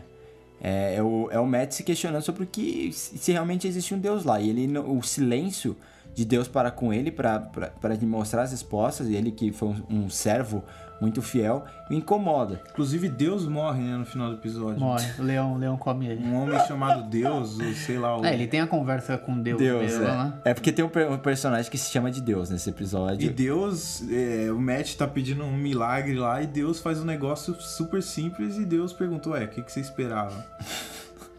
Não, ele até pergunta, mas por que, né? Você fez isso? O, o Matt mesmo começa a questionar. É, ele começa a falar com o Deus cara como mesmo, se fosse Deus É, mesmo, nível né? Ele de fala, dele. ele fala que fez isso porque quis. E foi de forma aleatória. Se Deus... É que é uma coisa que. E aí, de novo, outro paralelo aí com a narrativa cinematográfica acontece até no cinema. Quantos filmes. Quantos filmes não saem que eu. Pô, eu já li diversas críticas, diversos artigos, pessoa criando significado para um monte de coisa que não existe. Foram só decisões artísticas que, que levaram a, a, a um significado e para algumas pessoas vai ter significado X e para outro significado Y. Quantas coisas acontecem na nossa vida que é que é relação de, é, de causa e consequência, né? Ou às vezes coincidência que a gente é, não não quer achar muito que é significado. significado. Exato. Então, a terceira temporada, é- ela meio que vai fechar o arco do Kevin, do pai, que acha que é o escolhido, vai ver que não é nada disso, que ele é realmente louco, né? O final do John, que é basicamente o arco dele fecha no, na segunda temporada, a gente vê o que acontece com ele, ele ele tá no relacionamento com a Laurie agora, né? E, e mantém a vida dele lá agora aplicando golpe nas pessoas, né? Maravilhoso. Golpe bom, né? Ele tenta dar uma. É, não é um golpe mesmo, porque É um ele tem golpe. assistência de Da uma Lori. psicóloga, né? É, e ele, o que ele quer é dar um sentido na vida das Sim, pessoas. é uma né? terapia Através de da uma mentira. É, uma terapia de uma forma mais mais sofisticada. É, mas eles ganham pra isso, É um né? coach do bem. É um coach, É, é um coach charlatão. sentido, coach que não quer dinheiro. Então, não, coach já é isso, já. Mas eles querem dinheiro. Não, mas eles não querem dinheiro. Eles recebem dinheiro. Eles recebem dinheiro, mas não é pelo dinheiro. Ah, a profissão, né? É. Coach. Também. é o que dizem. O que move muito ser humano tá aí, é dinheiro. Então tem o final da Lori também. E, e aí, vamos falar do final da Lori porque é fundamental. É, o que acontece com a Lori? É, ela tá lá no relacionamento com o John, mas ela também não tem esse senso de satisfação, né? Ela até hoje tem problemas com a filha. Ela começa a resolver isso aos poucos no final da segunda temporada, mas ainda tem um pouco de problema. É, o filho tá trabalhando, agora tem a vida dele, ele é policial também na cidade de Jardin, lá É, no Texas. a, filha tá fazendo faculdade. Fora da cidade, é. E, E- a Jill não aparece na segunda Cortaram. temporada, aparece no primeiro episódio só. Na, na segunda temporada, a Lori, ela. Aquele. Aquela charlatice que ela tava fazendo, ela vê que não dá certo quando uma cliente, entre aspas, dela comete suicídio, né? É. E aí ela vê que ela não tava ajudando ninguém da jeito que ela tava fazendo. É, e aí ela volta e, e- enfim, todo mundo lá se se ajuda, digamos assim, ela tá no relacionamento com o John agora.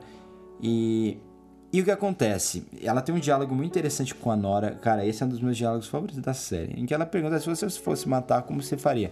E aí a Nora conta uma história de que, pô, a forma perfeita de se matar seria mergulhando. Você você pode você pode é, mergulhar, as pessoas não vão saber o que aconteceu, pode vão achar que é um acidente e você simplesmente corta lá o, o tubo de oxigênio, né? E aí as pessoas acham que é acidente nunca vão te encontrar, tá aí. O... E a Lori termina esse episódio em que eles tiveram esse diálogo, ela vai fazer um mergulho. Por que eu tô mencionando isso? Porque isso é, de novo, fundamental pro final da série. Quando... O que acontece numa forma tradicional de roteiro, Ryan? Quando você cria, você planta a semente, você colhe ela. Pistas. Pistas Exato. recompensas. Exato. Então, quando eles falam de suicídio através do mergulho e a Lori decide aleatoriamente se afastar das pessoas, Se despedir. Ela, Se despedir ela liga pessoas. pra Jill, né? Liga pra Jill antes. Assim, nós eh, entendemos que é uma despedida, né? Mas não, Sim. às vezes foi uma Sim, ligação. não, né? exato. Mas ela tá chorando numa ligação. dá pra que ela entender, fez né? ela, ela teve, ela teve alguns, ela teve senso de algo. Algo aconteceu e ela É, decide e fazer antes mergulho. Disso, né? também ela toma umas decisões estranhas. Por exemplo, ela coloca um, um negócio pra todo mundo dormir no jantar que tá tendo com o, o Kevin, Ah, com sim, é. o pessoal da Austrália que eles conheceram. Pra ela poder conversar com o Kevin, né? Murphy. Isso. E parece que é uma despedida lá É, que por ela causa da questão do Kevin. que queriam matar o Kevin, não é? Não, Que iam forçar Não, de eles- novo a acontecer. é, não, É, eles já não tinham concorda com- forçado não, sim, ele. ela não concorda porque ela, é, é- pelo conhecimento técnico dela, ela acha que ele é doente, né? É, nesse momento que ele fala pra ela que ele nunca se sentiu tão vivo. É, quando eles têm tá uma morto. conversa que ele chega de cavalo lá. É, exatamente. Então, ela meio que se despede de todo mundo, liga pra filha tá antes de mergulhar. entender, é. E aí coloca a máscara de mergulho e mergulha. Vai embora. É, então você tem a, a sensação, é, acaba o episódio. É, então você tem a sensação de que ela se matou. Esse é o quê? É o sétimo? Sexto. Sexto. Sexto. Então a gente tem a noção de que a Lori se matou. Ok, fechou aí. Ao mesmo tempo, a, a- o que, é que a, No- a Nora vai fazer? Ela consegue convencer os cientistas a fazerem a técnica lá e mandar ela pro outro mundo. Então, no começo do último episódio da série, a gente vai entrar nele agora. A gente vê a Nora num, numa Um útero gigante. É num útero gigante. Tudo E- metafórico, né? É, e ela vai receber um. É água que. É um gel, Um gel, um gel. que vai Endurece tomando depois. tudo, né? Isso. E na hora que ela parece que ela vai desistir, não mostra. É, na né? hora que ela tá com a cabeça pra, Pra tomar gri- o último respiro, corta. E você não sabe se ela vai gritar pra parar, que parece que ela vai Ou gritar pra ela tá parar. ou ar, se ela... sim. É. Não, eu não tive essa sensação que parece que ela tá. De, ju- de juro, a minha sensação nessa parte é que ela foi. É, a minha sensação é que ela tava com medo, independente com do medo, que tava mas- acontecendo. Se super, se vocês verem de novo, mais atentamente, parece muito que ela tá pegando fôlego pra gritar, pra parar. É, o último fôlego, assim, que se ela morrer já era, né? Porque ela tá sendo submersa por um líquido. É. Enfim, ela tem a sensação que ela foi mandada para outro mundo e aí corta. Parece que, que deu certo mesmo, que ela foi para esse mundo paralelo. É, tá veiaca. É, já passou cabelo um tempo. horrível. E ela trabalha com pombas, né? Ela, ela... Lembrando que isso aparece lá no comecinho da, da É, são temporada. de só Deus, um né? deixi- uma, de, uma deixinho e, e você começa a pensar na temporada inteira. Fala, putz, será que aconteceu alguma coisa? É, Sim. na, na, na Bíblia, sempre a pomba traz a mensagem de Deus. Na Arca de Noé, no segundo episódio, lá quando parece uma águia, quando o bebê da, da mulher é salvo. E que significa a bondade de Deus, né? A mensagem de boas novas chegando. O que, que a águia tem a ver com a pomba? Que é uma ave. É uma- um A- vem do céu a- as boas novas, né? É. Mas é que eu penso na pomba. Porque tem um corvo também, né? Corvo não significa nada. Mas o corvo não é uma ave do bem, né? Corvo é- Ah, pelo amor O de corvo é igual urubu. Enfim, a pomba, ela, ela basicamente tem as pombas dela e ela dá as pombas, assim, ela aluga, digamos, pombas para realização de eventos. Então, é, ela deixa as pombas com uma pessoa que vai ter um casamento, e aí você tem a sensação de que ela tá nesse mundo em que o 98% da população desapareceu. Porque parece mais vazio, né? E parece Vazio, passar E ela tá bem tempo, mais né? velha, né? Ela tá Ela bem só anda mais de velha. bike, não, parece que não tem tecnologia muito avançada. Assim. É. Então você tem a sensação que ela, a- ela. E ela tá usando outro nome. Isso é fundamental também, né? Ela não se chama de Nora mais. Só que esse, né, nessa parte você já começa a questionar é, o que tá acontecendo por causa do começo da temporada que fala o Kevin É, no primeiro. No final do primeiro episódio tem um, um flash forward em que você vê a Nora velha e, e usam. e perguntam. chamam ela de outro nome e perguntam: Ah, tem um cara chamado Kevin procurando por você, você o conhece? E ela nega, ela fala que não. E aí a gente só vai ver isso de volta nesse último episódio. Chama The Book of Nora. É, eu pedi pra cada um escolher uma palavra para definir o episódio. Definir. E eu quero que vocês desenvolvam em cima da palavra que vocês escolheram definir. Eu vou começar. A palavra que eu escolhi é diálogo. E por quê? A gente vai entender isso ao se aprofundar em cada, é, em cada pedacinho assim desse episódio que pra mim é, é o melhor finale de série que eu vi. Ele é, ele é, ele é brilhante. Ele talvez ele tem um pouco da, do desafio que Mad Men tinha, ele tem um pouco do desafio que Soprano tinha, né? E, e a gente vai entrar nesses detalhes primeiro. Mas por que eu escolhi diálogo como uma palavra que define o finale pra mim? Porque esse, essa série, ela, a última temporada pra mim ela até tem muita, muita, muita gordura. Eu acho que ela funcionaria muito bem como um filme. Eu acho que essa série seria ela atingiria o potencial máximo com uma trilogia, pra ser sincero. Eu sei que tem gente que não concorda. O Thiago, o próprio, eu discuti isso até com o Thiago, o, Thiago Nese, né, o nosso co-host aqui do podcast que cai. E eu falei pra ele, eu acho que ela teria o potencial máximo com uma trilogia. Ele discorda. Mas o que ela consegue estabelecer é esse diálogo direto com o espectador, de desafiar o espectador a, a escolher um ponto de vista, acreditar em algo, certo? Por isso que eu falo, a palavra eu acredito é fundamental, é essa ligação que se estabelece entre os personagens, é a ligação que demonstra afeto, é a ligação que demonstra confiança. Então, esse diálogo não é só para cada personagem, esse, es- esse finale tem uma série de diálogos que são assim, fenomenais. O diálogo final e tem o diálogo também que eles têm numa cena de. numa cerimônia de casamento, que também é fenomenal. Mas além disso, é a forma que visualmente essa série conversa com a gente. É a forma como esse finale conclui tudo e conversa com a gente. Por mais que a história tenha terminado, os arcos se fechem finalmente do Kevin, da Nora, o diálogo continua. E do mesmo tempo que a gente ter, eu assisti com o Ryan o finale e acabou o episódio, a gente continuou dialogando sobre as possibilidades que esse episódio trazia. O que ressoa pra mim é como o autor dessa série consegue conversar com a gente, né? Então eu escolhi isso é, antes da gente entrar na, na discussão do final do Kevin da Nora. Ryan, qual a palavra que você escolheu? Fé, no sentido mais puro da palavra, de, de estar ligado a alguma coisa, né? Que vem da. Quando você traz a questão da religião em si, da, da própria etimologia da palavra, ser algo relacionado a religar, e se religar a algo, É, é muito isso que a série faz. E não apenas os personagens, como são, são brilhantemente desenvolvidos, a, a questão mesmo da, do público, da audiência, né? E no que, que você tá crendo ali naquele momento, é, o que, no que você crê, né? E a série foi, desde o começo, isso. Era a busca é, incessante por, por respostas. Que todo mundo, todo mundo procura, né? Não só os personagens, nós mesmos procuramos isso. E talvez você não tenha as respostas para tudo, você tem que entender isso. E a série brinca com isso, né? Eles É. têm um controle sobre isso que é brincadeira. É, isso é interessante, controle. É, é uma palavra fundamental também, a gente podia ter usado. Porque a série tem um controle absurdo de cada, de cada decisão, né? E isso é mais surpreendente ainda, porque como a gente falou, a primeira temporada ela é baseada num livro, e só tem livro pra primeira temporada. É até irônico com Game of Thrones, né? Porque Game of Thrones perdeu o controle quando os livros acabaram. O que eu ia falar é que eu sou, uma, eu sou das pessoas que é, não concorda em uma trilogia. E eu vou, eu vou além disso. Não é que não ficaria bom. Eu, eu acho que talvez o produto final com mais exitoso seria talvez uma, uma três temporadas com um pouquinho menos episódio. Talvez três de oito, até um pouquinho menos, que dá pra tirar um pouquinho da gordura. Mas é uma série que não tem aquela barriga, né? Não, não, isso Tanto não. é que é só três temporadas, 28 episódios, você consegue ver em um final de semana. Sim. Tranquilo, eu, eu vi um final de semana, nós vimos junto o final. É muito fácil de ver. Não é essas séries cansativas de 15, 24 episódios, toda. toda. Não dá, né, gente? Cada episódio parece um filme, né? É. Terceiro. É, Tiago, você escolheu a palavra esperança. Desenvolva É, isso daí tem muito a ver com o final da série pra mim que é, os personagens eles finalmente encontram o que eles buscaram a, a série inteira, né? Isso daí a gente vai desenvolver mais em breve.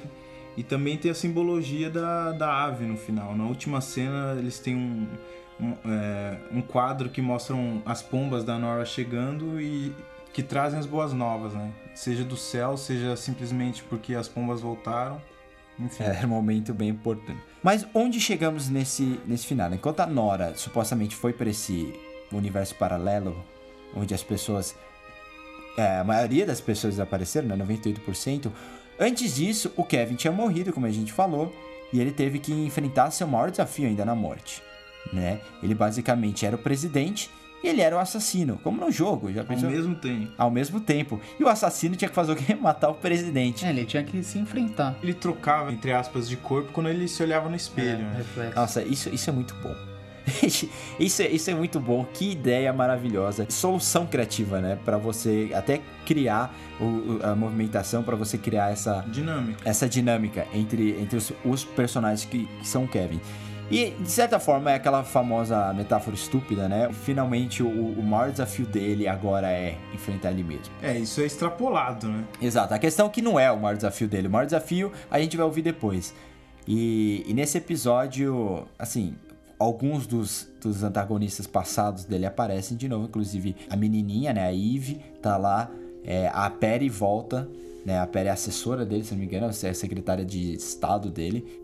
Ele tem que enfrentar ele mesmo. A ele tem uma é- chave que ele tem que abrir pra impedir que o mundo Abrir se o coração dele. É, que está dentro do, do coração do outro, né? É, ele descobre E depois. a questão é. a- de- de- desse episódio em si é, é questionamento, né? Que ali vai ser o ponto.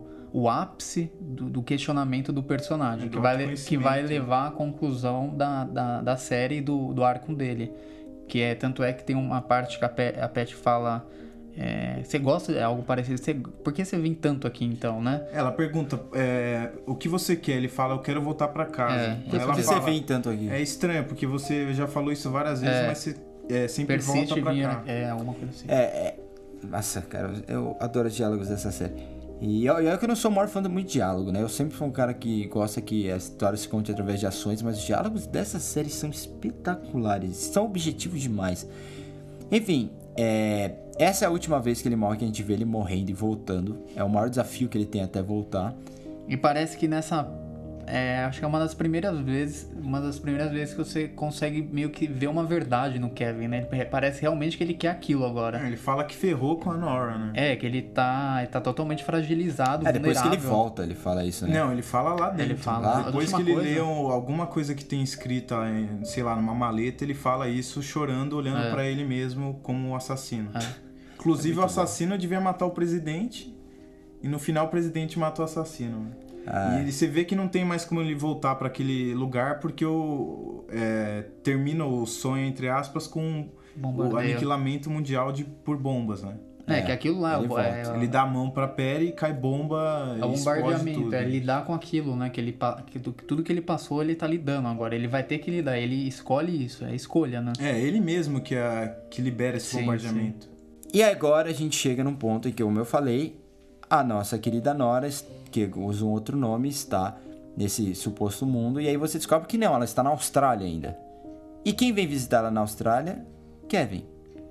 E aí você, e aí você, a primeira coisa que vai na cabeça, ué, ela não tinha ido pra lá? É, porque o Kevin também ele vai falar com a Nora como se nunca tivesse visto ela na É, vida. é um Kevin, É. só que você não sabe, cara, que Kevin é esse, cara? É é outra história, o que tá acontecendo? É outro mundo? Que tá É, ele tenta usar a tática do vamos começar do zero, É, né? mas ele, ele É vai nessa. Ele é vai nessa... lamentável isso. Não, ele usa a tática literal, porque a tática, quando falam É, isso, Exato. não é apagar totalmente. Ele faz isso, ele, ele finge que é uma pessoa nova ali. Exato, é. E ele chama ela pra um casamento, ela acaba decidindo ir e lá eles conversam realmente sobre um pouco do passado. Eles hum, fica claro que eles ainda se gostam, fica claro que eles uma realmente tinham uma conexão. fazer uma, um adendo aqui, hip match. Matt morreu É, de câncer, né? Ele já câncer. tava com câncer, é.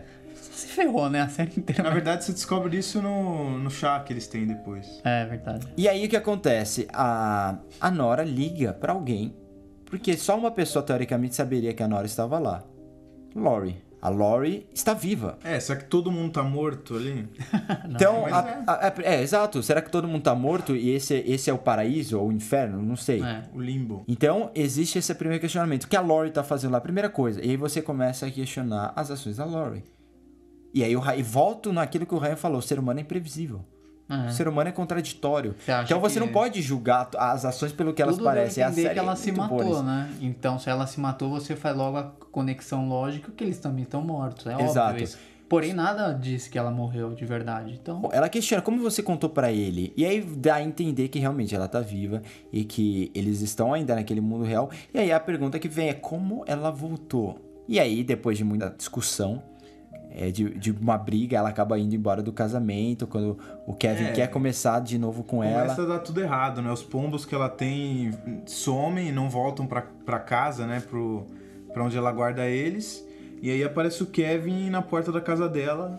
é, começa a falar a verdade, né? Ele desiste da tática antiga dele. Inclusive, tem uma cena super niilista antes disso. Que é basicamente, nesse casamento eles botam um monte de. Tem, tem o, Um bode. o bodinho, né? Co- Cordeiro. É, ele é um cordeiro, mas é, é um cabritinho branco. cara, é tudo. É que bode é, É um diabo, gato. né? Ah, é tudo, é tudo. É ela, é um animal branco, com é chifres branco. É.